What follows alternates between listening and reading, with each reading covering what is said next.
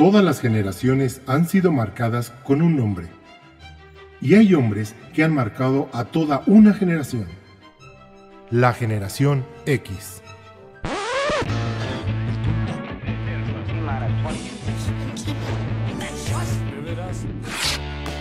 Lo agrio de una generación. Don Rule. Lo inocente. Brett.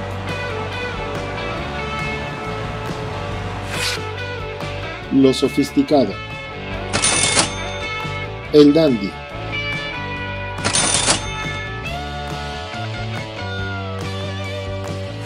Lo inverosímil. Don Nadie.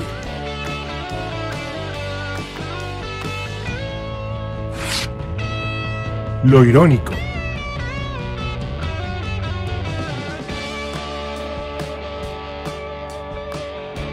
Takeshi. Un podcast irreverente, incorrecto, inadaptado e histórico. De Generación X, el podcast.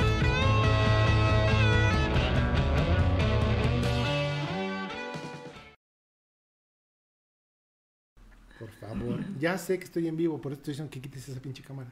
Ya podemos hablar, Red. ¿Ya podemos hablar, o qué? Ya podemos hablar. Ya ¿Nos das- podemos. Hola, buenas noches. Señores, bienvenidos. Esto es DGX Podcast. Pero bueno, ya le estamos cambiando de nombre porque ya no. Es que nos dijeron que si es podcast, que es un programa en vivo. El chiste es de que nos pueden escuchar en cualquier plataforma de podcast. A partir de cuando termine el programa, ya está arriba en cualquier plataforma de podcast. Spotify, etcétera, etcétera, etcétera. Eh, síganos en nuestras redes sociales, por favor. Eh, Chanoxin. DGX-podcast en Twitter. En lo demás, DGX Podcast, así tal cual. Búsquenos, googleenlos y nos van a encontrar. Dandy, ¿qué tal? Saludándolo una semana más al don caballero. Hola, ¿qué tal? Muy buenas noches. Estamos aquí este lunes, Día Internacional del Cáncer de Mama. Y bienvenidos a Dandy's House, No, el no, set de DGX De- Live Ah. Podcast, o como le quieran llamar, y estamos vestidos de honor. Sí, señores, eh, como verán, eh, del otro lado está el buen Don Brett en la Producer Cam y también está ahí ayudándolo el buen Don Rule, que lo saludamos con mucho cariño, aunque ellos no quieran el cariño. Y como vieron, estamos acompañados de dos grandes mujeres y ahorita se van a preguntar, bueno, no se van a preguntar, ya están viendo, y vamos a hacer la presentación oficial. Ah, no, muy pendejo eh, otra vez. Sí, sí, Sí, sí. estoy, se, me, se me está trabando la, Eso el de, agua. que, eso de que anda muy pendejo otra vez, le quitaría yo el otra vez.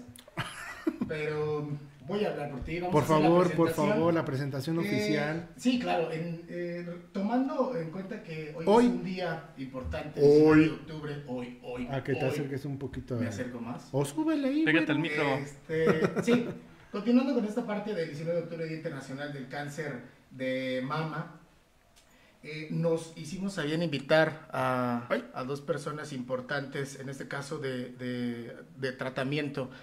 Una es la doctora oncóloga eh, Nora Chávez. Bienvenida. Bienvenida. Bienvenida, gracias. Muchas gracias por invitarme. No, ¿de qué? Claro.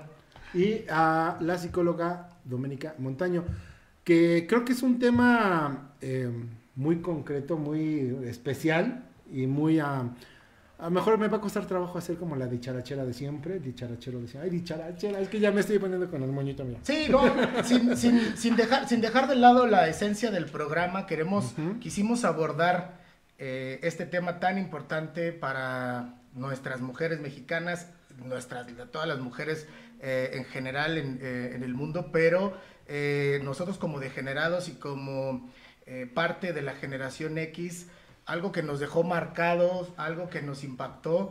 Eh, en este caso, por ejemplo, yo sí tengo muchas anécdotas del por qué, del por qué este programa o incluso a lo que me dedico me dejó marcado y por eso eh, quise, quisimos platicar acerca de este tema. Sí, es realmente importante. Hemos sufrido en carne propia de algún otro conocido, en la misma familia. Creo que de alguna otra forma tenemos, hemos tenido contacto con, con esta enfermedad, es el cáncer. Y eh, poco a poco iremos agarrando el hilo, iremos soltándonos más. Pero antes, queremos platicarles que la próxima semana el programa es, eh, el tema va a ser eh, Día de Muertos contra Halloween para que nos manden sus no anécdotas, nos platiquen qué hicieron, cómo pedían calaverita o no pedían calaverita, o cómo se pide en sus países, que por cierto saludos a todos nuestros hermanos chilenos que están viendo, a toda Sudamérica. Y eh, tenemos un premio especial, mi querido Dandy's House y Ten- Nobody. Tenemos, tenemos sorpresas, tenemos de hecho eh, una dinámica eh, acerca de justamente el Día de, de Muertos. Vamos a tener durante esta semana, vamos a estar recibiendo sus calaveritas y a las dos eh, mejores calaveritas que vamos a estar, las vamos a publicar y las vamos a leer en vivo y todo y vamos a decir cuáles serían eh, los premios y cuál sería la dinámica. Ojo, las calaveritas tienen que ser referentes al programa, a cualquier tema del programa o a cualquiera de nosotros. Aunque lo vean este güey ya muerto, todavía vive. Entonces, cualquier calaverita referente a cualquiera de nosotros, a Brett, a Don Rule, a Nobody, a Dandy, a mí, pero que tengan que ver con el programa, las dos mejores calaveritas se van a llevar un gran premio que va a ser una cena totalmente pagada gracias a Anafre Loco. El anafre loco. Que nos puedes decir de qué, de qué son los tacos. Digno ¿no? patrocinador o, o- o prospecto. Prospecto, ah, para que vea que sí lo anunciamos. Ah, un saludo al buen Don Sí, Chore, para que vean que sí anunciamos a los que se eh, dan la oportunidad de patrocinarnos, sí están anunciados y sí los tomamos en serio. Es correcto. Así Porque es. aparece su súper ahí con todos sus datos. Ricos tacos de tuétano, una maravilla. Uh, oh, chulada. Dios, rico. chulada de taco. Hola, hola, hola. Eh, cecina de, de Yecapixtla, como, Bien, como bien. él lo marca, de Yecapixtla. Bien mencionado, de Yaca Pixla. Eh, también hay de arrachera y de bistec. Chorizo y Chorizo. Unos, unos volcancitos de tres quesos. El que, el que sale a tu nombre, ¿cómo es? Ah, sí, el Takeshi Special. Takeshi es que es un volcán Y a con lo- longaniza y otra Y a lo mejor volcán. Edson nos puede, nos puede contar un poquito más de cuál sería, cómo sería la dinámica. Sí, Edson, mi querido Don Don Rule. Rule. Aunque estés ahora de producer, este, si gustas, aunque sea pasar rápido de este lado de con, Estoy, con- estoy- estoy vigilando al negro. Este, pues nada, eh, la dinámica, este, a ver, güey, te voy a tapar. A ver, pásale, pásate, pásate. No, así, para Ah, sí, nada más. No, no, no, no, estamos para que nos cuenten. de- Ya se va. Por fin nos deshicimos de él, doctor. La dinámica va a ser que, eh, aparte de la calaverita que, que están este, tratando de mencionar estas dos este, vamos a, a pedirles que re- eh, vean el video del Anafre Loco y que nos den tres datos que ustedes consideren importantes de, de- del Anafre Loco. Los que ustedes consideren importantes y los ganadores se van a ir a una cena todo pagado. Para dos Para personas. Dos personas. Este, ¿Dónde está el anafre loco? ¿Dónde está el anafre loco? pues esos Ah, esos son de los datos que tienen que Perfecto, investigar. exacto. La verdad vale mucho la pena. Ok, y el segundo lugar es un, es un regalo Surprise. Así Surprise. es, surprise. Así es que Ojo, tres datos importantes que vean en la cápsula del Anafre Loco que está ahí en la página de DGX Podcast en Facebook y en YouTube también. Lo mencionan junto con la calaverita. Me- que- tienen que mencionar tres puntos importantes y mandar su calaverita referente a cualquiera de nosotros o del programa y se llevarán, y las leeremos aquí y decidiremos cuál es la mejor para que se lleven su cena para dos personas, todo pagado. Ok, ¿no? perfecto. Entonces Eso es ahora el ya- próximo lunes, ¿eh? así que el Bueno, próximo ya se va a lunes. bajar el rating. Ok, bien, bien, bien aclarado Gracias, el tema. gracias. eh, entramos en No, y se materia. vienen más regalos para No, y se vienen más regalos, y se vienen más regalos, así es que estén pendientes. Pues Entrando al tema, yo, yo quisiera tomar la palabra primero e iniciar eh, el por qué para mí es tan importante este tema. En, eh, en mi familia, desde que, desde que yo tengo, o sea, tengo bastante familia y, y la verdad es que lamentablemente mi familia se ha visto involucrada eh, en temas de cáncer. Eh, he perdido familiares muy importantes para mí, entre ellos eh, mis dos abuelos maternos y por el tema del cáncer. Y a mí me hubiera gustado que cuando ellos tenían esta enfermedad, alguien se preocupara por hacerles llegar un medicamento que a lo mejor en su momento ellos necesitaban y que no tuvieron la oportunidad porque no estaba dentro de- del hospital, porque no tenía, no, no había el recurso. Entonces, eh, yo me dedico al tema de la industria farmacéutica y una de mis labores que me honra mucho es que yo pongo mi granito de arena para que eh, medicamentos que la gente necesita y que no tiene los recursos, pues les lleguen, ¿no? Yo hago todo lo posible y de verdad pongo todo mi empeño y por eso yo me dedico a esta parte de, de la, de la oncología desde sin ser médico, desde la parte de la industria farmacéutica, que para mí es súper importante y de verdad me llena eh, cuando yo estoy en algún hospital y, o en algún consultorio, como sea, y me entero que un paciente ya, ya recibió su medicamento y que yo tuve que ver con ese proceso, es, es algo que a mí me satisface, ¿no? Entonces, eh, esa, es mi, esa es mi anécdota y ese es eh, mi granito de arena para aportar en el tema del cáncer. Hombre, qué bárbaro, qué bárbaro, no, hombre, no, hombre, qué bárbaro. Ahora sí, señores. Es ¿puedo una dar- labor loable lo que él está diciendo, lo que hacen los representantes ayudan muchísimo al equipo y hay que ayudar, claro, a las pacientes y a sus familias, no solo el médico y los representantes y los de la farmacia y los directivos son equipo, el equipo somos todos. Los que estamos en eso y también la familia y también los pacientes y yo creo que a todos nos ha pasado que conocimos a alguien con cáncer, ¿no? Mi abuelo lo tuvo y cuando estuve en medicina interna y empecé a ver que dándoles tratamiento, esas señoras que tenían un, un tumor tan avanzado, se les podía regresar, podían volver a abrazar a sus nietos, podían volver a hacer cosas que antes hacían, pues claro que te dan ganas de ayudarlas. Sí, sí, sin duda. Esa, ese sentimiento que hay en, en- entre paciente-doctor es, es, es común. Comúnmente los doctores no ven a los ojos a los, a los pacientes, al menos en el, en el sistema público. En el privado ya es diferente. Pero esa, el, el- el que no te ven a los doctores tiene todo un dilema, ¿no? Del por qué. Es bien difícil. Sí. Eh, en muchos hospitales te citan pacientes cada 15 minutos, cada 20 minutos Sí, para sí. verlos la primera vez. Y si tú no les das todo lo que necesitan, van a volver o van a quedarse con dudas o, o van a tener un problema.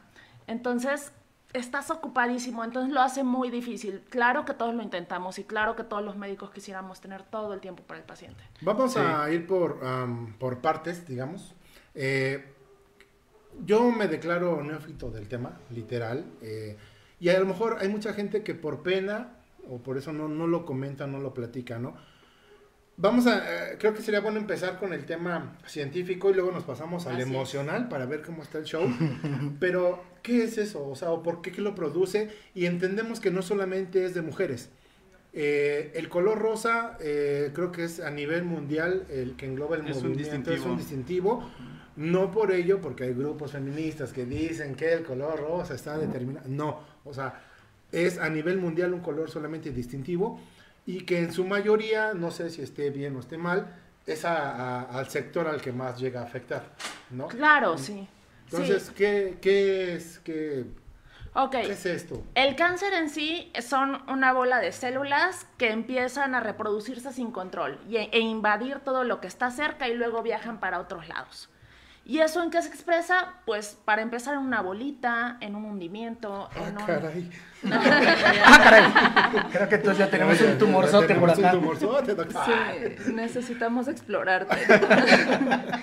bueno, el asunto es que por eso es muy importante que justo las, bueno, las mujeres y los hombres, porque por cada 100 mujeres que tienen cáncer de mama, un hombre lo puede tener.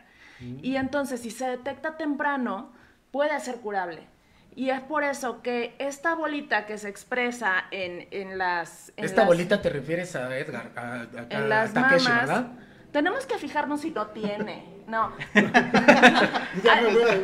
a lo que voy es que si justo eso que está haciendo, o sea, las mujeres lo tendríamos ver, que Takeshi. hacer. De una vez, el ejemplo. el Levantar ejemplo- los brazos No, porque hasta- frente al espejo, bajarlos a la cadera, también verse, ver que, que sean iguales. tocarse, ver que nada sobresalga, que no haya nada rojo, que no haya nada que les duela, que no les salga nada raro. Y si es así, pues tienen que buscar luego, luego al médico para que se les haga el estudio indicado. En el caso de las mexicanas nos da un poquito más temprano que a las europeas. En promedio a los 40 es una cosa que afecta mucho a la generación X, por supuesto. supuesto. Mujeres activas, mujeres que valen un chorro, que, que están en el punto en que tienen una familia a la que están sacando adelante, un esposo que las ama, unos hijos que- a, a los que están educando. Y que yo creo que por eso también nos duele tanto, ¿no? A, a como sociedad el cáncer de mama, porque las vemos y son como el punto fuerte a veces de la familia. o, o a lo mejor a algunas ya les dio grande y, y pues a la abuelita o a la mamá, a la hermana, a la que todos queremos y que claro que no fue su culpa. ¿Por qué se descontrolan estas células? A veces es de la nada. Ok. Así es. Y Pero, pero perdón, algo importante que mencionaste eh, ahorita es que eh, a veces da de la nada y yo creo que todos en algún momento por algo hemos tenido contacto con alguien que ha padecido cáncer de mama. Y yo creo que una de las, de las grandes enseñanzas es que a lo mejor en, en el interior es, a mí no me va a pasar, ¿no? O sea, el, el, el, no explorarse y todo es porque a lo mejor dices, a mí no me va a pasar. Y otra cosa es que ahorita que mencionabas de los maridos que las aman y todo, eh, también sé, sé, otras historias, pues que a veces eh, justamente es por el tema de que el marido no le permite ir a, una, a un control médico y entonces lamentablemente llegan ya en una etapa muy avanzada. Incluso, eh, doctor, hay una, eh, leyendo sobre el tema, me encontré un dato sobre cáncer de hombres, eh, de cáncer de mama en hombres, donde decía que como era tan escaso el, el, número de, de, de, casos en, en, los hombres, y, era, y, no, se, no se alcanzaba a, a, detectar tan temprano. Por eso, cuando un hombre llega con cáncer de mama, eh, por lo general lo, lo llega en un, en un, avanzado estado. Claro. Yo leí eso hace cerca de 10 años más o menos. En algunos casos así es, sobre todo en los hombres que tienen algún tipo de obesidad, porque ellos producen en la grasa el estrógeno y este puede alimentar el cáncer de mama. Sin embargo, hay otros hombres que les da sin tener ninguno de esos factores de riesgo y que justo como no tienen una mama, se les puede detectar. Ok. Tú ibas a... Sí. Hay que ponernos atentos en ese tema. Ah, pues sí.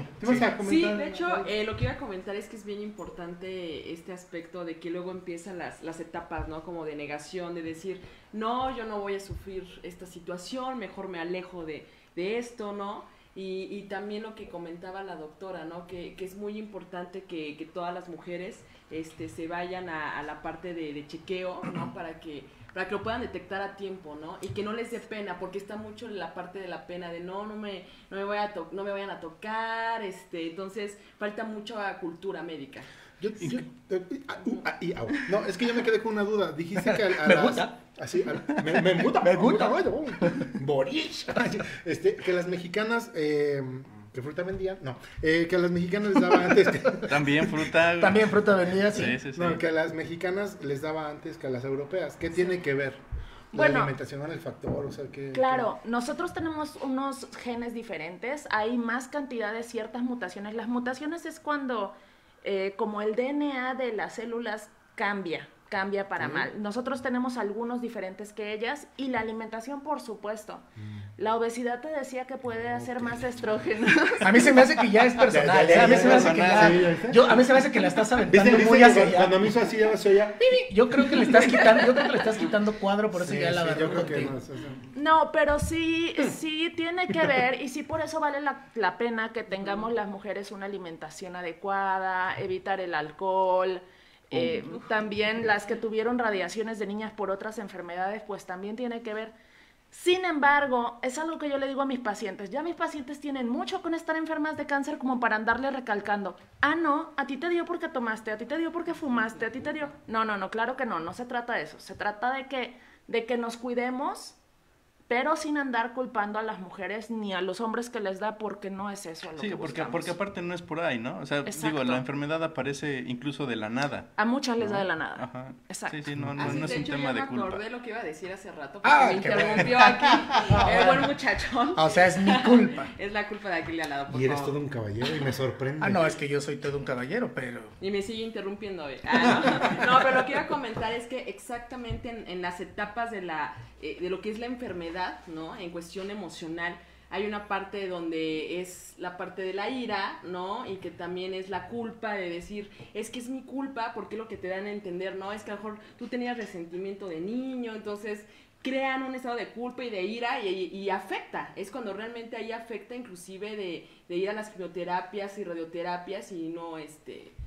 no, no este, ayuda, ¿no? Al, tratamiento. Just- justamente ese, ese tema, eh, yo veo, bueno, el cáncer, sí es un tema clínico, sí es un tema médico, pero también hay ciertas materias que puedan abonar al estado de ánimo, como es el emocional, como ahora ya hay muchas prácticas en, energéticas, hay, autoestima, todo ese tipo de cosas que si bien, que si bien uno está enfermo físicamente, eh, todos estos paliativos pueden abonar a tener una mejor actitud y poder enfrentar de mejor, de mejor forma el tratamiento. Y teniendo una, una, una buena actitud y siendo positivas, o sea, entiendo, entiendo la parte en la que el ánimo cae, o sea, se va al suelo. Y entonces debe haber, aparte, de, aparte de, de, un, de un, oncólogo que, que, nos está acompañando con medicinas, la parte emocional donde te estén empujando, a, a donde tú creas, vete para allá, ¿no? O sea, nunca dejes lo clínico, pero eh, crees en la religión, crees en el homeópata, crees en, en la energía, cre en lo que tú creas, que quieres que te va a dar fuerza, dale, ve, dale hacia allá también. Y es que sabes que todo suma. Todo suma, o sea, todo exacto, suma porque, exacto. o sea, todo suma porque de por sí el estado de ánimo ya, es, difícil para la familia, para el, el esposo, el hermano. Yo, yo tengo una... em, como... A ver, si me explico. chato. No, hasta ahorita no te has explicado.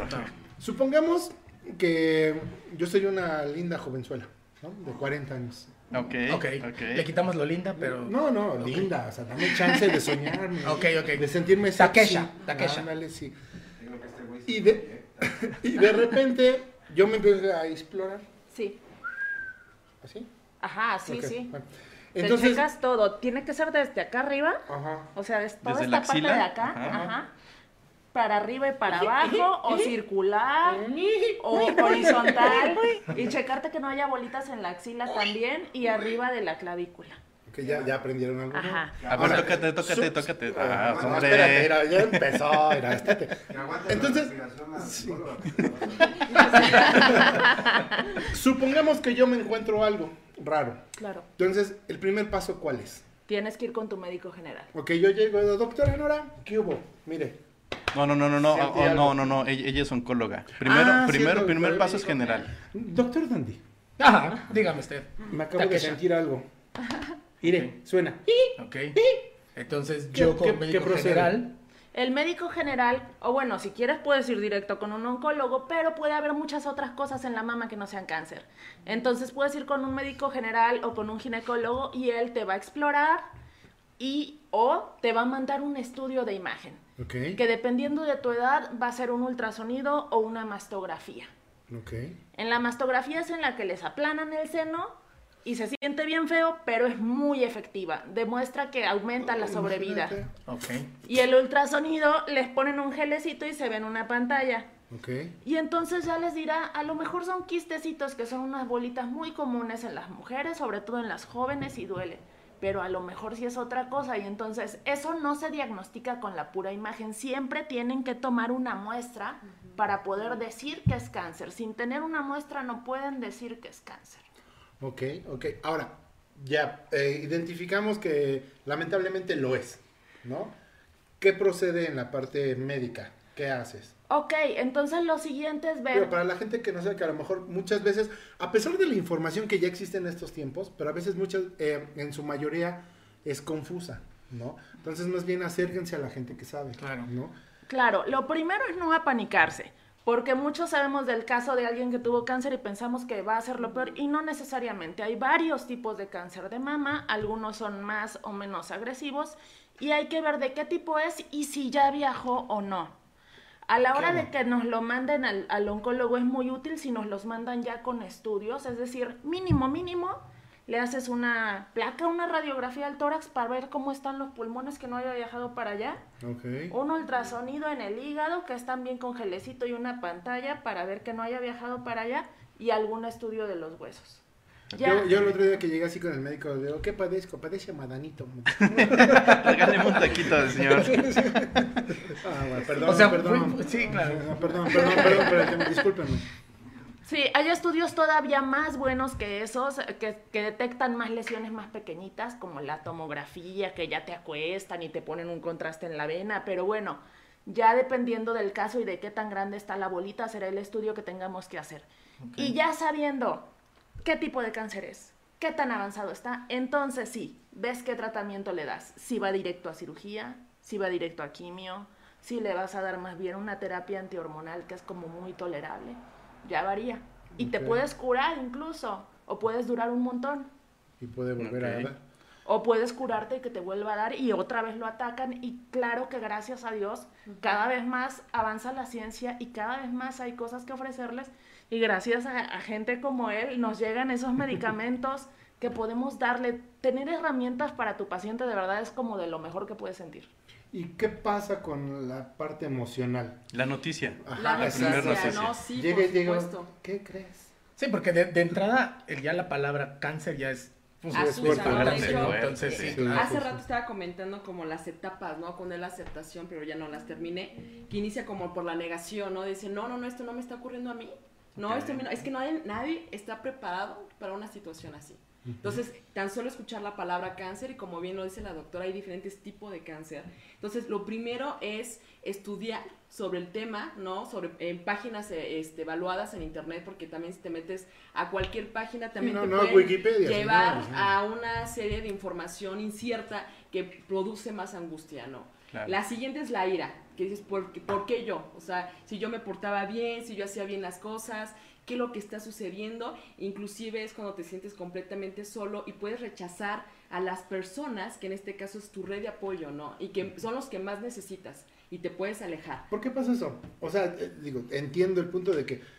Ay, Ah, está vivo, está vivo. No te, pongas, no te pongas nerviosa, o sea, me tienes aquí al lado, pero... De dos hombres guapos al lado sé, de mí. ¿no? ¿Ves cómo O sea- puedo ser una mujer guapa? O sea, yo sé, yo sé. Yo sé que pediste este lugar, pero no, no, No no. sé, no sé, estoy disimula, entre dioses, disimula. Entre dioses estoy. Ya hasta se me olvidó lo que decir, güey. No, lle- llega la, la persona, lo comunica con la familia, la familia obviamente lo empieza a cobijar. ¿Por qué la persona siente ese, esa molestia de, no, no, no, no, hay veces que dicen, no, yo me hago cargo yo solo, no, yo puedo. Porque principalmente empieza la ira, o sea, es la segunda etapa, es cuando estás enojado contigo mismo, porque no sabes por qué te está sucediendo esto, porque al final de cuentas va a cambiar toda tu parte cognitiva, energética, emocional, el trabajo, o sea, es una serie de cambios eh, sociales también que va a empezar a experimentar la persona que va a empezar a sentir coraje, ¿no?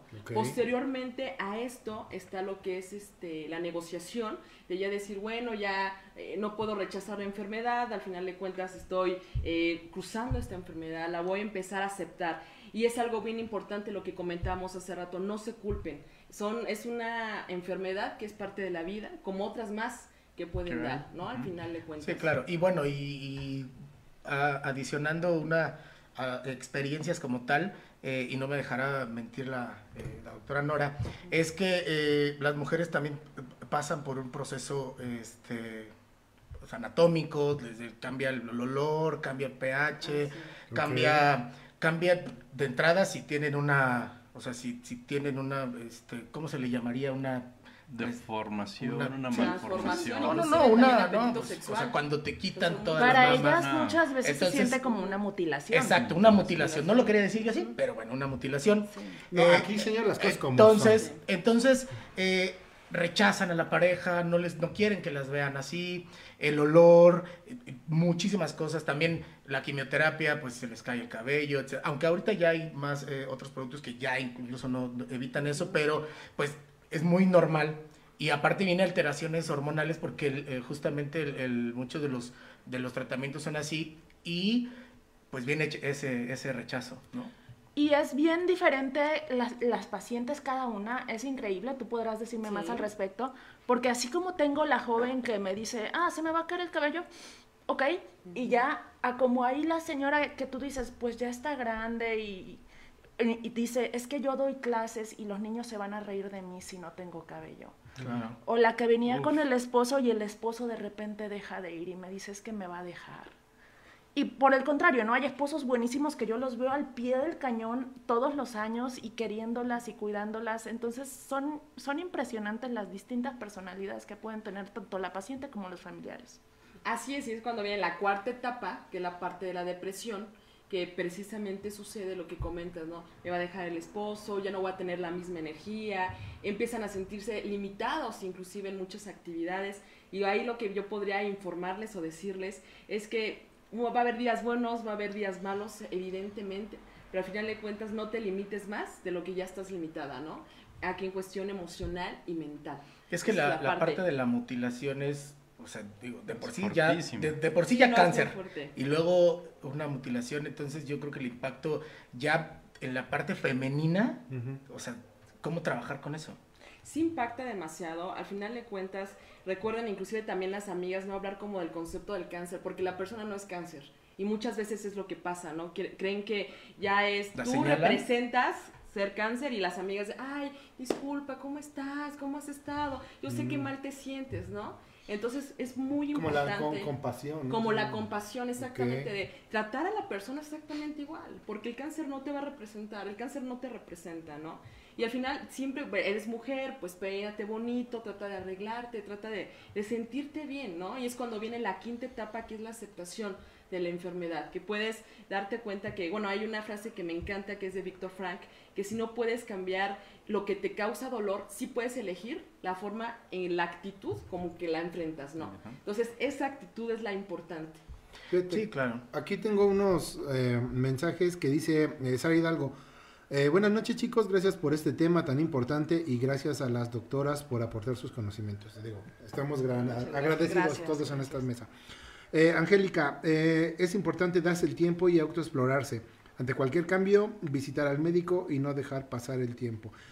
Y bueno, saludos a toda la gente que está conectados también. No olviden compartir la, la publicación. ¿no? Incluso eh, eh, en este tema, eh, a mí se me hace importante también platicar. Ahorita ya hay mucho, mucho, mucho, mucha tela de dónde cortar. Ok. Hay información falsa, hay información verídica y hay información que a lo mejor deja con más dudas. Pero sin embargo hay información y todo el mundo ya tenemos acceso a la información. Los Cosa que no pasaba cuando empezamos en a los años generación, 80. En los años En los años, 80, para, ahora sí que de los años donde somos nosotros. Sí, claro. Yo platicaba con una amiga y ella me decía que en algún día una, una de sus abuelitas empezó a dolerles la pierna y de repente ya no podía caminar, pero así duró cerca de como tres meses. Finalmente la persona falleció, ¿no? Eh, dijeron, bueno, ya, ya está viejita, ya no puede caminar, bla, bla, bla. Con el paso del tiempo, y ella va creciendo, se va enterando, se va informando, y resulta que lo que tenía su abuelita era cáncer en el hueso Oh, caray. que en aquel entonces no sé si era tratable, no sé si había medicamentos, incluso digo, ella no tenía acceso a, a ningún eh, seguro social ni nada, pero no se lo trató por la falta de información. O sea, dijo, no, ya, esto, ya, ya está grande, le duelen los huesos porque Por de- la edad. de- deben dolerle, pero jamás pensaron en una enfermedad. Y, y- y yo no sé, no sé si sea yo, pero in- incluso eh, cáncer como tal, tan en, en tantas personas, nunca lo habíamos ten- eh, nunca lo habíamos escuchado, sino hasta por lo menos 10 años atrás, que ya nos empezamos a enterar de que hay cáncer aquí, que hay cáncer allá, hay cáncer en todos lados y todo provoca cáncer y e- ese tipo de cosas que, que es bueno informarse, ser selectivos en la información y gracias ya hay información. Esa es la, esa es la cuestión, que ya hay información. Mira, ahora. aquí Yanni García dice, ¿qué relación hay entre las emociones y el cáncer de mama? Ya lo comentamos, ya hubo- hay- ahora me estoy enterando, güey, hay etapas, güey, de la emoción. No, pero es- es- ese No, es, pero un- son- ese es un tema diferente. Sí, claro. Ese es un tema, lo que pasa que ella está preguntando...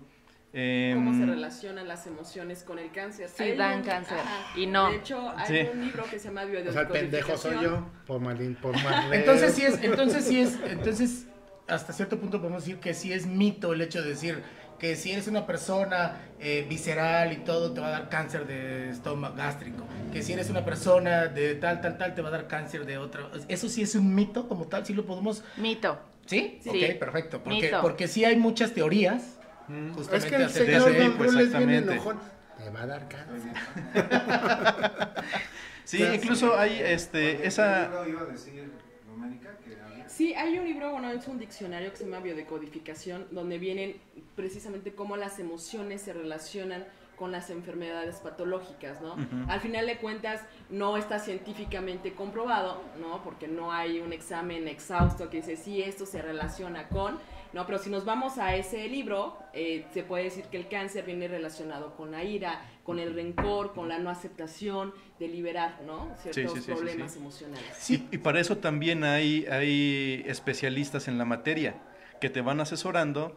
eh, en este caso, "Ah, es que tienes, eh, tú tienes ira y vives enojado. Por eso ese, ese enojo, eh, tu cuerpo lo tradujo en cáncer, en, en un, en un, este, una bolita, ¿cómo se llama? Una- Sí, pero un no. tumor. Sí, ese es el mito. O sea, ese es el exacto, mito como exacto. tal. Pero hay gente, hay, hay especialistas en la materia emocional que te dicen, ese, por e- esto te dio por esto. vente conmigo y yo te apoyo. Ese, Como esa... los embarazos psicológicos. Más, ma- más, o, más o.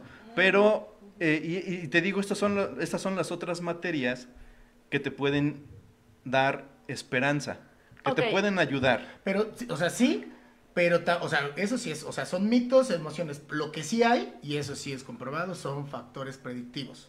Eso sí. Sí, hay factores predictivos, factores pronósticos. Y si bien yo no creo que, por ejemplo, el enojo te cause cáncer, sí estoy muy a favor de que, de que alguien te ayude con tus emociones, porque de que vas a tener una de emociones ya estando en el cáncer, las vas a tener. Sin duda. Y la otra cosa es la información. Por un lado, la información. Antes no la teníamos, ahora la tenemos, entonces ya no hay el, por decir, el- la excusa de, de es que no la tengo, ¿no? Ahora, o no vas, es por tabú de que no quiero que me vean, o es porque tienes desidia. Ay, no, es que por andar pensando, por ejemplo, en cuidar a los niños, en cuidar al amigo, en cuidar al esposo, no te cuidaste tú y al rato no puedes cuidar a nadie. Ahora, lo otro de la información, ¿sabes qué? Lees mil cosas, ¿no sabes qué? Apunta tus dudas, super tip, apunta tus dudas así rapidísimo y llegas a la consulta, el doctor ni te está viendo porque está en, doctor, tengo cinco dudas. Una, ¿es cierto que el bra me puede dar cáncer? No, no es cierto. ¿Puedo comer camote? Sí, sí puedes. O sea, las que tengas, ¿no? Las haces en va y te las quitas. ok. Es que ju- justamente esa parte de, de- de los mitos eh, eh, es también bien importante, porque por ahí también hace, en una- alguna información en internet salió que por un golpe fuerte en el pecho te podía dar cáncer. Y no, no. Y no es No cierto. dolor. El microondas, si tú usas mucho el microondas y te acercas al microondas cuando está trabajando, también te puede dar cáncer. Mito. Mito. Ah. Este tipo de información ¿Cuál es es? la que hay que ser selectivo. ¿Cuáles serían los factores predictivos específicamente para cáncer de mama? Ok, los factores de riesgo para cáncer de mama, que creo riesgo, que de es lo que nos estás preguntando, serían el, el consumir alcohol, el tener factores genéticos en familia, el haber tenido la regla desde muy joven y tenerla hasta muy viejita, tener la regla mucho tiempo, usar anticonceptivos orales más de 10 años, usar terapia de reemplazo ya que tienes menopausia y no te quieres sentir seca, tomar hormonas más de 5 años también es un factor de riesgo, tabaquismo, alcoholismo, sedentarismo, eh, obesidad, todos esos son factores de riesgo. Fa- Está bien preocupado. Factores genéticos, si tu hermana, si tu mamá, que son, se- que son gente cercana, tuvo cáncer de mama, lo puedes tener. Si un hermano hombre tiene cáncer de mama, pues mucho más. Si tienes más de un familiar que lo haya tenido, se aumenta todavía más el riesgo. Entonces, todos esos son factores para que estemos todavía más abusadas y sin olvidar que aun si no tienes nada de eso, te puede dar. Sí, Sí. sí, sí, sí. Sí, de, también hay una, hay una Ojo, no estamos asustando a nadie. Sí, no. Solamente son No, factores. son realidades. son Estén abusadas, sí, es lo sí, que estamos exacto. diciendo. Sí, Sí, exacto, sí, sí. porque, o sea, jóvenes, eh, más jóvenes de, de 40, más, eh, con más edad, pero hay un, hay un factor que también, eh, y también si, si me equivoco, por favor que nos aclares aquí a la, a la audiencia, a los degenerados, es que si a la mamá le da a los 50, a la hija le va a dar antes. Exacto, sí. Ahí si la mamá o la hermana tuvo a los 50, tú debes empezar a hacerte estudios a los 40. Y si a tu mamá o hermana le dio a los 40, tú tienes que empezar a hacerte estudios desde los 30. Del tipo de ultrasonido y eso para hacer una detección oportuna. Mira, aquí está preguntando Boogie Bester. Hola, buenas noches. Tengo una pregunta. Mi cuñado murió de Mi cáncer. cuñada, mi Mi cuñada. cuñada, mi cuñada, perdón. Murió de cáncer de seno. Y la pregunta es: mi sobrina tiene 16 años. ¿Cuándo tendría que realizar sus, eh, ay, se me Sus movió, chequeos. sus chequeos, ya que su mamá fue la que murió de cáncer? Muchas gracias y buena información. Felicidades por el programa. Justo lo que hablábamos, depende a qué edad se le diagnosticó a su mamá. Si a la mamá le dio a los 40, ella deberá empezar a hacerse estudios a los 30. Ok. Ok. Eh, Más o menos 10 años. 10 años. 10 antes. años, sí. Ahora, ustedes como degeneradas, ¿qué les recomiendan? Digo, aparte de que se autoexploren, Degeneradas de que- y pertenecientes a la generación X. Yo soy más joven, ¿eh? Ah, Perdón, niña. Dinos, niña. Háblanos. Habla. Antes que nada, también eh, comunicarles a los familiares, porque muchas veces el miedo de que tú quieres afrontar este dolor tú solo para no afectar a los demás y te lo prefieres tragar literal, no. Y sí te puede llegar a afectar. O sea, las emociones sí influyen en cierta forma, ¿no? Para, para ser receptivos sí o no a un tratamiento. Ahora, tú mencionaste que hay etapas dentro de una persona que lo tiene, pero hay etapas o, o cómo lo cómo lo, lo mencionas con los familiares. ¿Cómo O sea, lo ¿tú viven? hablas con los familiares? Sí, ¿Cómo o lo viven? O sea, que... ¿Cómo lo viven? Los familiares, obviamente también va a pasar lo mismo, la negación, ¿no? De decir, no, a mi mamá no le puede estar sucediendo esto, o a mi hermana, o cosas así, ¿no? Antes que nada es, la, es aceptar la enfermedad. El dolor es inevitable, es parte de la vida. El sufrimiento sí es opcional. Y el sufrimiento viene de la no aceptación de una enfermedad o lo que te está sucediendo, ¿no? En este momento.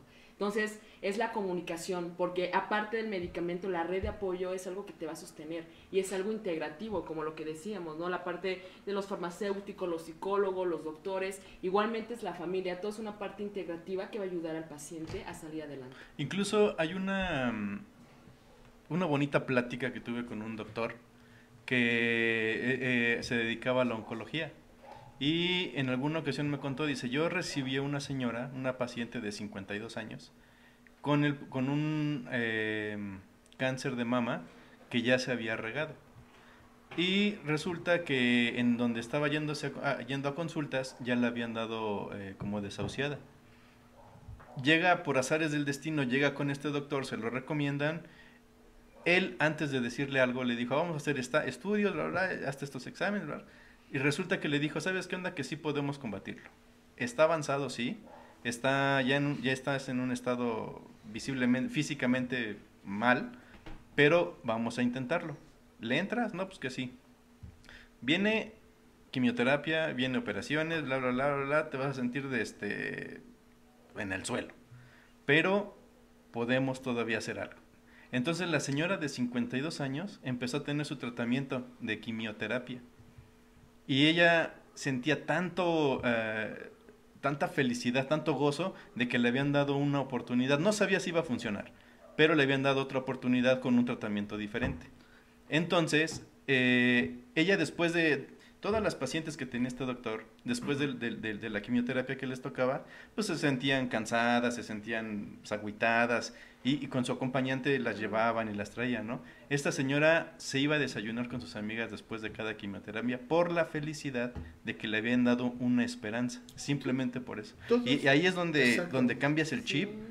No dudo que a lo mejor físicamente sí le haya pegado, O sea, el apoyo científico y emocional se juntan para Sí, salir mira, para salir Salir adelante. No, y, no, y aparte, la verdad es que, eh, o sea, tú lo ves, o, o yo que he tenido oportunidad de estar en alguna sala de quimioterapia, o sea, son mujeres súper luchonas, ¿eh? O sea, son mujeres, digo, te encuentras desde, que la, desde la mujer que llega decaída, porque a lo mejor son sus, sus primeras quimios, pero hay otras, o sea, que de verdad, el ambiente que incluso tienen, o sea, te puede hacer pensar que, que, que no están, o que ya, ya pasaron esa etapa. Y las van jalando, ¿no? No, De- de- exacto, y entonces sí, sí, ya sí, sí, de sí, verdad sí. las ves echando desmadre y dices, no, o sea, qué, qué chingón, chido, o sea, qué huevo. chingón que, que, que están viviendo esa etapa de su enfermedad desde ese punto de, pues como literal, como somos los mexicanos, ¿no? De reírnos de nuestra desgracia. Y es que está la risoterapia. También, También, es también, muy claro. importante Sí, la sí. risoterapia, por supuesto, ¿no? Lo que Sí. decíamos hace rato, yo también, eh, híjole, también he tenido muchos casos de, de cáncer en la familia, ¿no? Y amistades inclusive también con cáncer de colon.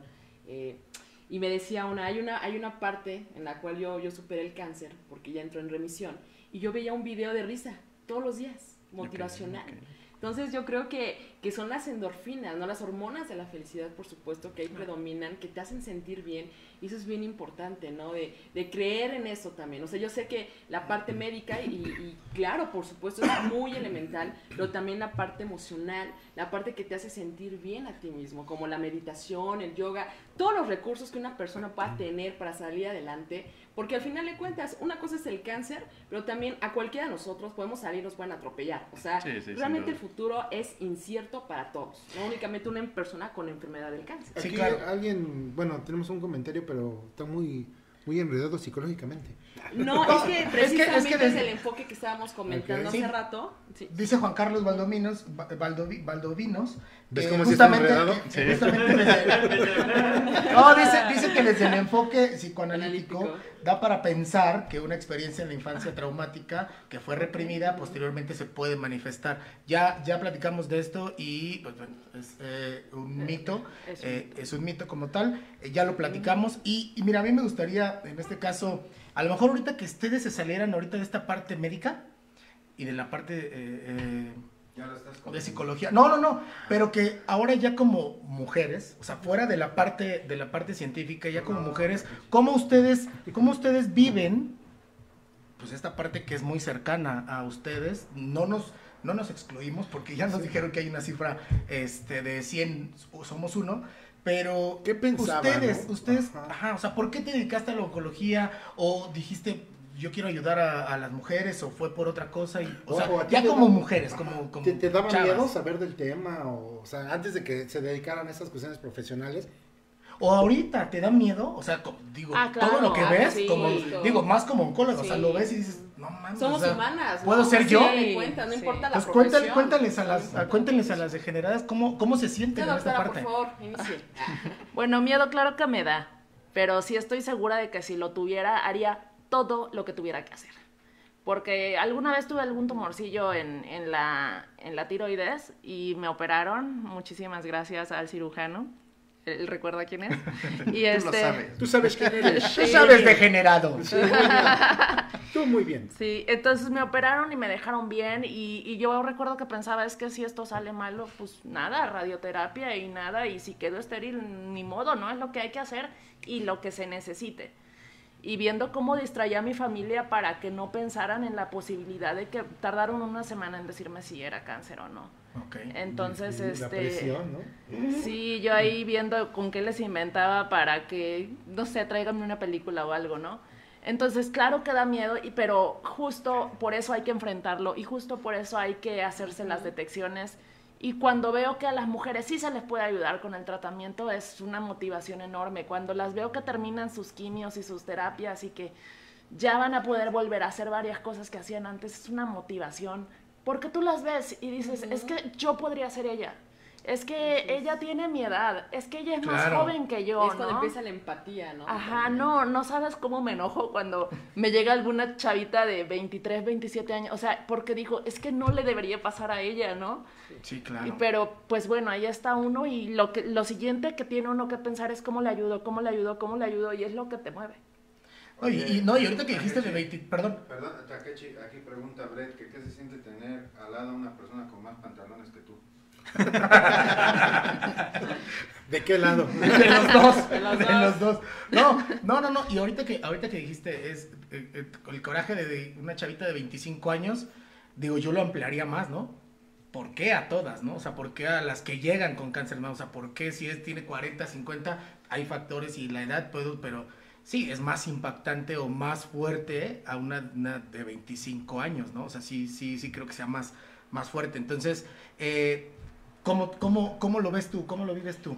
Bueno, antes que nada, para no dejar eh, afuera el comentario que hizo Juan Carlos Valdominos, evidentemente eh, sí se puede decir que es un mito en cuestión médica, ¿no? De, de que las emociones no se relacionan con una enfermedad y también, bueno, la parte de la culpabilidad, ¿no? Entonces, por mi rencor estoy enfermo, pero sí se podría decir que emocionalmente se pueden relacionar en el aspecto de si tú te sientes mal o sientes rencor, a lo mejor no vas a los chequeos en un momento a- a tiempo, También, ¿no? claro. Porque hay un rencor de por medio. Entonces, sí hay que gestionar las emociones, sí hay que escuchar tu cuerpo, hay que saberte escuchar de lo que tú sientes y lo que traes adentro, Claro. ¿no? Porque sí, evidentemente, eh, lo que él comentaba en, en cuestión psicoanalítica, no lo que decíamos, no la parte del, del rencor.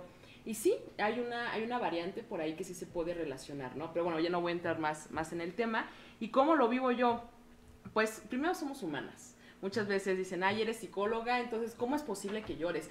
No, señores, deben de sentir las emociones. Es permitido sentir las emociones. Si estás enojado, si estás enfadado, lo puedes decir. Le puedes decir a tu familia, ¿sabes qué? Ahorita, eh, la gente, por ejemplo, que tiene cáncer, ¿no? No es que debes estar positiva, debes estar bien. También va a llegar un momento que se van a sentir agotados emocionalmente. Y es válido, y la familia lo tiene que entender esta, esta situación, ¿no? Ahora a mí, pues evidentemente, pues también me da miedo, o sea, al final de cuentas cualquier cosa que, que te lleve a un desenlace final, pues te va a dar miedo porque no sabes cómo va a suceder, cómo, cómo vas a, a procesarlo cognitivamente, ¿no? Pero pues al final, una de las cosas que yo les voy a compartir también, eh, con esto de la pandemia, ¿no? Que me empezó a dar también mucho miedo de chino del coronavirus y, y decía, sí, me va a pasar, pero una cosa que dije, bueno, al final, ¿no? Este, si no te mata el coronavirus, me puede matar otra cosa que no sabemos si va a suceder o no. Entonces mejor vivo el aquí y el ahora y no ando Claro. pensando ni en el futuro para que no me dé ansiedad, ni en el pasado para que no me dé depresión, ¿no? Entonces es enfocarse en este momento y disfrutar con la familia. Sí, claro. Sí, la porque, es una porque aparte es una enfermedad no, no de una, una persona, sino que involucra a muchas personas. Y mira, ahorita iba a pasar a un tema eh, importante que Brett nos puso una imagen, pero se me hace importante este comentario de Ivonne Medina. Dice, eh, mi mam- a mi mamá le dio, eh, hace más de 10 años, le detectaron cáncer de mama y perdió sus dos mamas. Sin embargo, eh, ah, bueno, y le dio metástasis. Actualmente lo tiene en hígado y pulmón. Y por más que he hablado con ella al respecto de las emociones, nada más no se abre. Lo que hablabas de que hay que sacarlas, ¿no? Que no se las traguen. Y me dice, me duele verla, sin embargo, hoy en día le están brindando los cuidados paliativos. ¿Qué más podemos hacer por ella si ya nos la dieron de alta porque ya no es candidata para seguir con las quimios ni el tratamiento oral? Bueno, mucho. El cuidado paliativo no es nada más desahuciar al paciente, claro que no. Se trata de que si, si la señora tiene dolor, hay que quitarle el dolor. O sea, lo importante es que ella esté cómoda, que, que vean con su médico familiar en su caso o, un paliativista, un clínico del dolor, que le quite el dolor, que si tiene anemia y necesita una sangre, que se la den, que si la señora no está comiendo bien, ofrézcanle algo rico que ella quiera comer, ¿no? Que si a la señora le empieza a dar tos, atiéndanle la tos, que si a la señora le falta el aire, pues denle oxígeno. Y sobre todo, sobre todo, que se sienta amada, que se sienta acompañada. Porque yo misma lo pienso y yo creo que todos lo pensamos. Eh, si, está, si estuviera yo muy enfermo, ay no, lo llegamos a pensar, pues igual mejor me muero.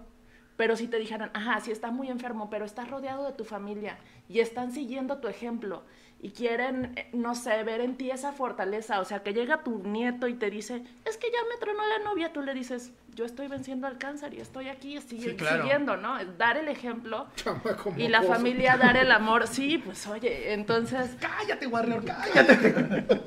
sí, enfrentar el cáncer al paciente con esa valentía y, y motivarse por el amor de la familia, yo creo que es importantísimo. Así es, de hecho, Ivonne Medina, también te comento que, híjole, también tienes que aceptar eh, la postura del paciente, ¿no? Porque hay ocasiones que es muy doloroso en sí el proceso interno, ¿no? Y a veces los silencios son muy importantes. Luego la gente quiere que la otra persona o el paciente que está sufriendo cáncer esté hablando o esté platicando y en ocasiones no va a ser así.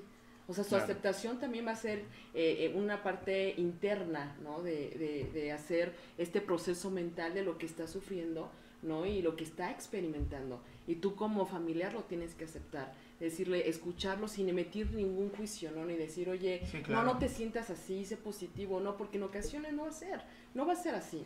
Y también en este caso tu mamá, igual Medina, también pregúntale cómo, cómo lo procesas. Yo estoy aquí para escucharte. No al final de cuentas, eh, si tú te vas, no pasa nada. Ya, ya, ya, ya estoy fortalecida, ya hiciste tu trabajo como madre, ¿no? Porque también son muchas cuestiones que dicen, ching, los vamos a dejar solos, voy a dejar solos a mis hijos, ¿no? Y Sí, son- la eh, preocupación, Sí, ¿no? la preocupación, por supuesto, ¿no? No, y, y, y ahorita que mencionas es, a mí me surge otra pregunta, o sea, como familiar, ¿hasta dónde luchar por algo que, el, pac- que la paciente no quiere, ¿sabes? O sea, porque la Sí. paciente, o sea, a lo mejor nosotros, desde la parte de que queremos a, a nuestro familiar, es de no, y te vamos a llevar a esto, y te vamos a llevar a esto otro, y ahora hay que hacerte esto, y hasta dónde, digo, a final de cuentas, la decisión siempre es de la paciente, ¿no? Pero hasta dónde ya dejarlos, o sea, pues que en el momento en que ella dice, ya no quiero, no quiero más quimios, ya estoy Ya hasta la madre, ya no quiero tomar ni madre, ya, o sea, ya me cansé de que me, ya.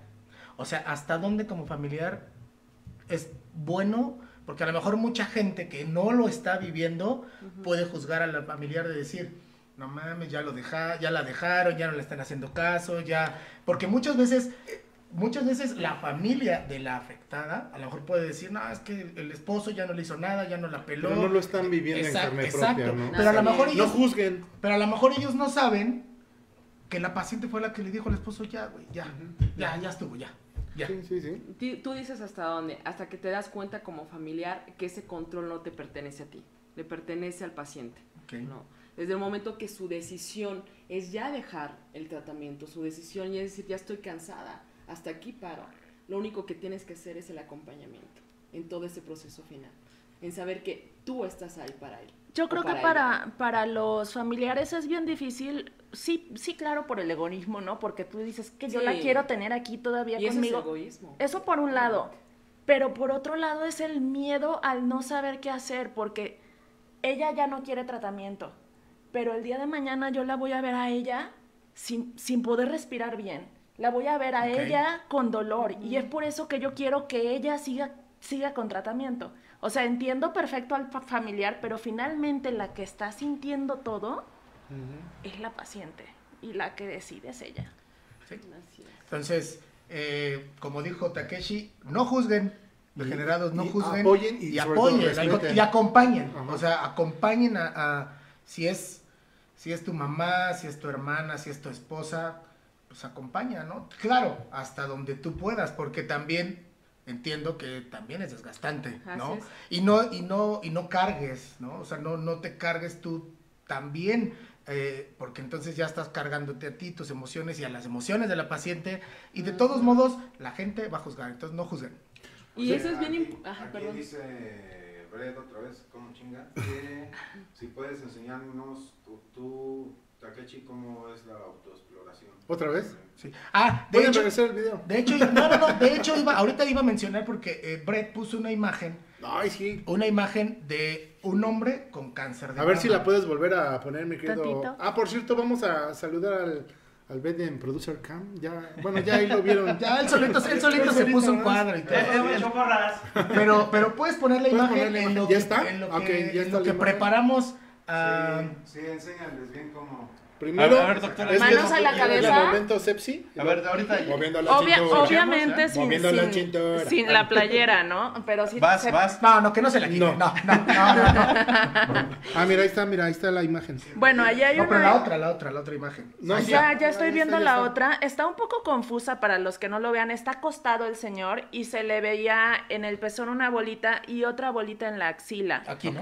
Y también tiene rojito en la parte como del No es un pecho chiste de. de Ah, ah, no, no, no. eso es- Entonces puede ser más de una bola y puede haber también algo rojo y todo eso que le ven es, es relacionado al cáncer. Entonces a veces como hombres no nos imaginamos que nos vaya a dar o dicen, ay no, lo que me dicen siempre, es que yo siempre he estado sano. Pues sí, pero eso no hace que nunca te vayas a enfermar. Claro.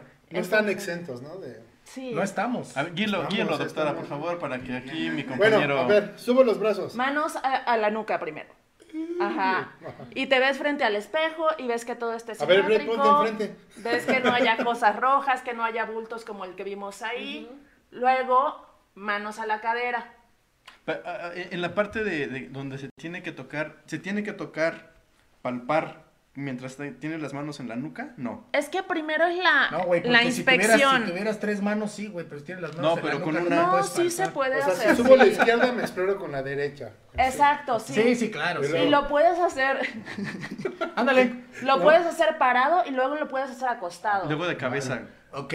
No, de ¿Por qué? cabeza, Por- a- no. a- parado, parado y acostado porque me imagino que al acostarse también Exacto, forma, se ¿no? relajan diferente los El músculos. pellejo cuelga. Y lo de el brazo arriba es porque hay bolitas que están debajo del pezón, por ejemplo, que son más fáciles de explorar así. Y que el brazo abajo porque hay bolitas que están arriba del pezón y que son más fáciles de explorar así. También se pone más aguadito el, el músculo de aquí cuando uno pone la mano en la cadera y entonces todavía no. te Mira, todavía puedes- ni me cuelga. Todavía- todavía- te puedes tocar mejor la axila y ver si hay ahí bolitas. Ok, Ok. ok, Y ok. lo- el- la misma exploración es para las mujeres. Las mujeres, claro, igual. Ok, Eh, entonces. perdón, doctora, es, este, no sé, en la, en la etapa del este, periodo, después del periodo, es Justo. muy importante, ¿no? Ah, Después del periodo, a los No. siete días, siempre en el mismo día. Y si eres irregular, nada más eliges una fecha del mes y en esa fecha te lo haces siempre. Ya luego vas a ver que a lo mejor hay algunas que te digo que tienen quiste, que ya se hicieron el estudio y saben que ahí tienen un quiste. Ah, ok, ya lo conozco. Este es mi quiste, ahí está, es el que me duele siempre, mide lo, lo mismo y ya no te va a espantar. O, ah, este quiste creció. Esta bolita no estaba. Y entonces vas con el médico infa. Muy bien. Entonces ya saben, chicas, Ya por saben. Y también, y también algo importante para los degenerados, aparte de que también nos toquemos nosotros, es que. Bueno, tú- es que hay dos cosas de degenerados. El que se toca de este modo para autoexplorar. Y el que se toca de todo. Y el que se toca de todo. Nosotros, nosotros como, como, como hombres que eh, a, nu- a tu degenerado, y yo también, y ustedes, a tu pareja, pues también recuérdale, ¿no? O sea, también, también tú, así como tú te acuerdas de otras cosas, ¿no? Que, tienes, que, que quieres hacer con tu pareja, así como el delicioso. El de decías. Pues también, ¿no? También nos corresponde a nosotros eh, cuidarlas. Es importante cuidarlas porque tenemos hermanas, tenemos mamá, tenemos hijas, eh, parejas. Entonces también es una labor nuestra. Es el consejo, el dandy consejo. Ya, ya. Pues señores, lamentablemente el tema da para muchísimo. Sí, no claro. lamenta- lamentablemente el tiempo, pero el tema da para muchísimo. Este, y antes de que se nos vayan, pues por favor inviten a la gente, a- denos sus redes sociales, donde las pueden contactar, por si tienen alguna duda. o- Esperemos que no lo necesiten, pero... Pero si lo de ne- manera pero sí lo informativa puede, claro. puede funcionar. Eh, Yo quería comentar algo porque Ivonne eh, puso, claro, estamos apoyando hasta que ella lo decida, no estamos actuando con ego, no, nos referíamos en general. Sí, o sí, sea, sí, sí, a no, otras no personas, no, no Sí, sí, sí, específicamente tú. Al contrario, este, yo creo que es muy loable lo que estás haciendo con, con tu mamá, de estarla apoyando hasta el final. Y recuerda que si sientes que en algún momento este problema te rebasa emocionalmente, no, no hay nada mejor que, que vayas con un psicólogo. Échale ganas bueno, estamos Sí. contigo. Exacto. Fuerte, un fuerte abrazo. abrazo. Entonces, doctora, redes sociales para que te puedan contactar. Me pueden encontrar en Facebook como doctora Nora Chávez Oncología y también estoy en Twitter y en Instagram como arroba Nora Chávez H. Ahí está abajo, ya están apareciendo. Ah, gracias al producer Cam. Gracias. A lo que necesiten, ahí me mandan un mensajito. Ok, perfecto. Ok, bueno, pues yo soy Doménica Montaño Honk. Este, me pueden encontrar en la página del arte de una nueva vida.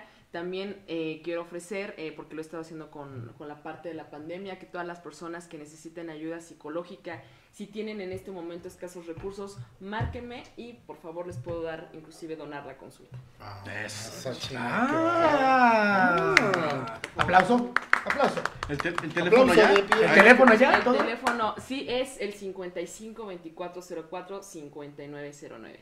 Repítalo, por favor. 55 2404 5909. De todos modos lo encuentran ahí en sus redes sociales que ya están. ¿El teléfono? El mío es 833-1591-456. Again. 833-1591-456.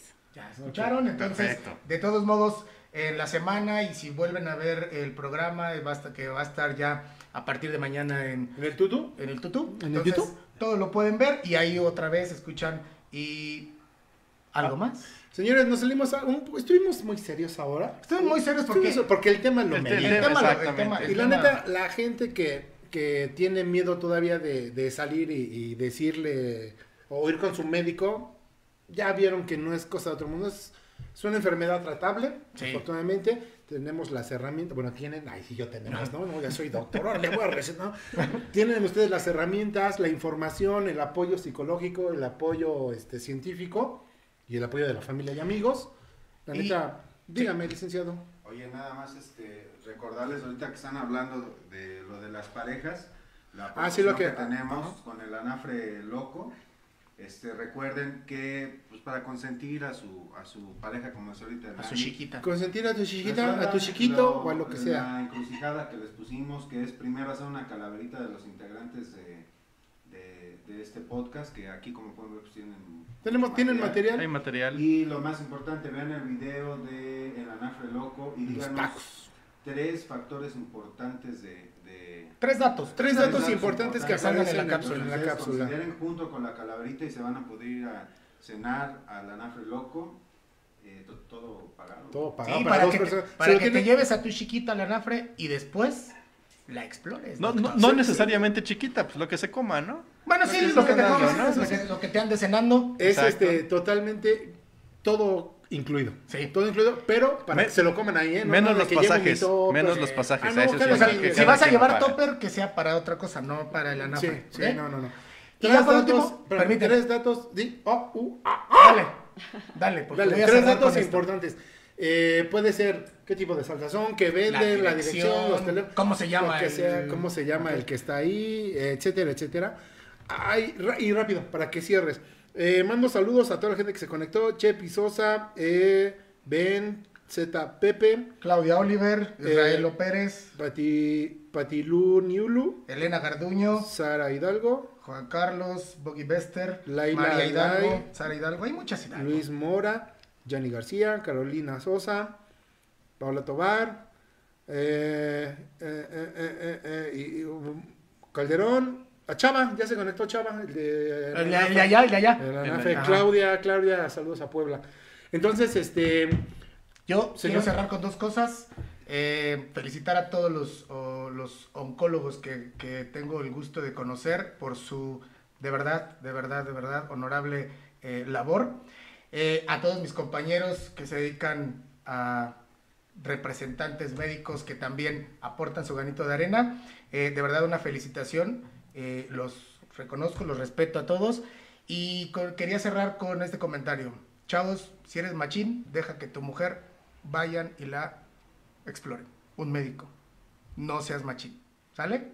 sí, señores, mi nombre es Takeshi, esto fue de Generación X. Nora, muchas gracias. Muchas De gracias. veras, Muchas gracias. De verdad. Gracias. Dome, Muchas gracias. carajo. Qué equipazo, Qué caray. ¿eh? equipajo. Sí, y ahorita que cerremos no, no saben. Un explorador. No, este. ahorita nos vamos a explorar todo. Tóquense, tóquense Ahorita- mucho, por favor. Bre- Tóquense. Nos vemos. Brady, Nos vemos en el este, siguiente programa. a Don Rul, muchas gracias. Saludos a. Betiño, a Gus, a David. De Generación X, esto es. Degenerados, bye. Excelente Bye. programa, muchas gracias. Gracias, saludos, abrazos. Bye. Bye. Hasta el perro Hasta se el perro despidió. salió.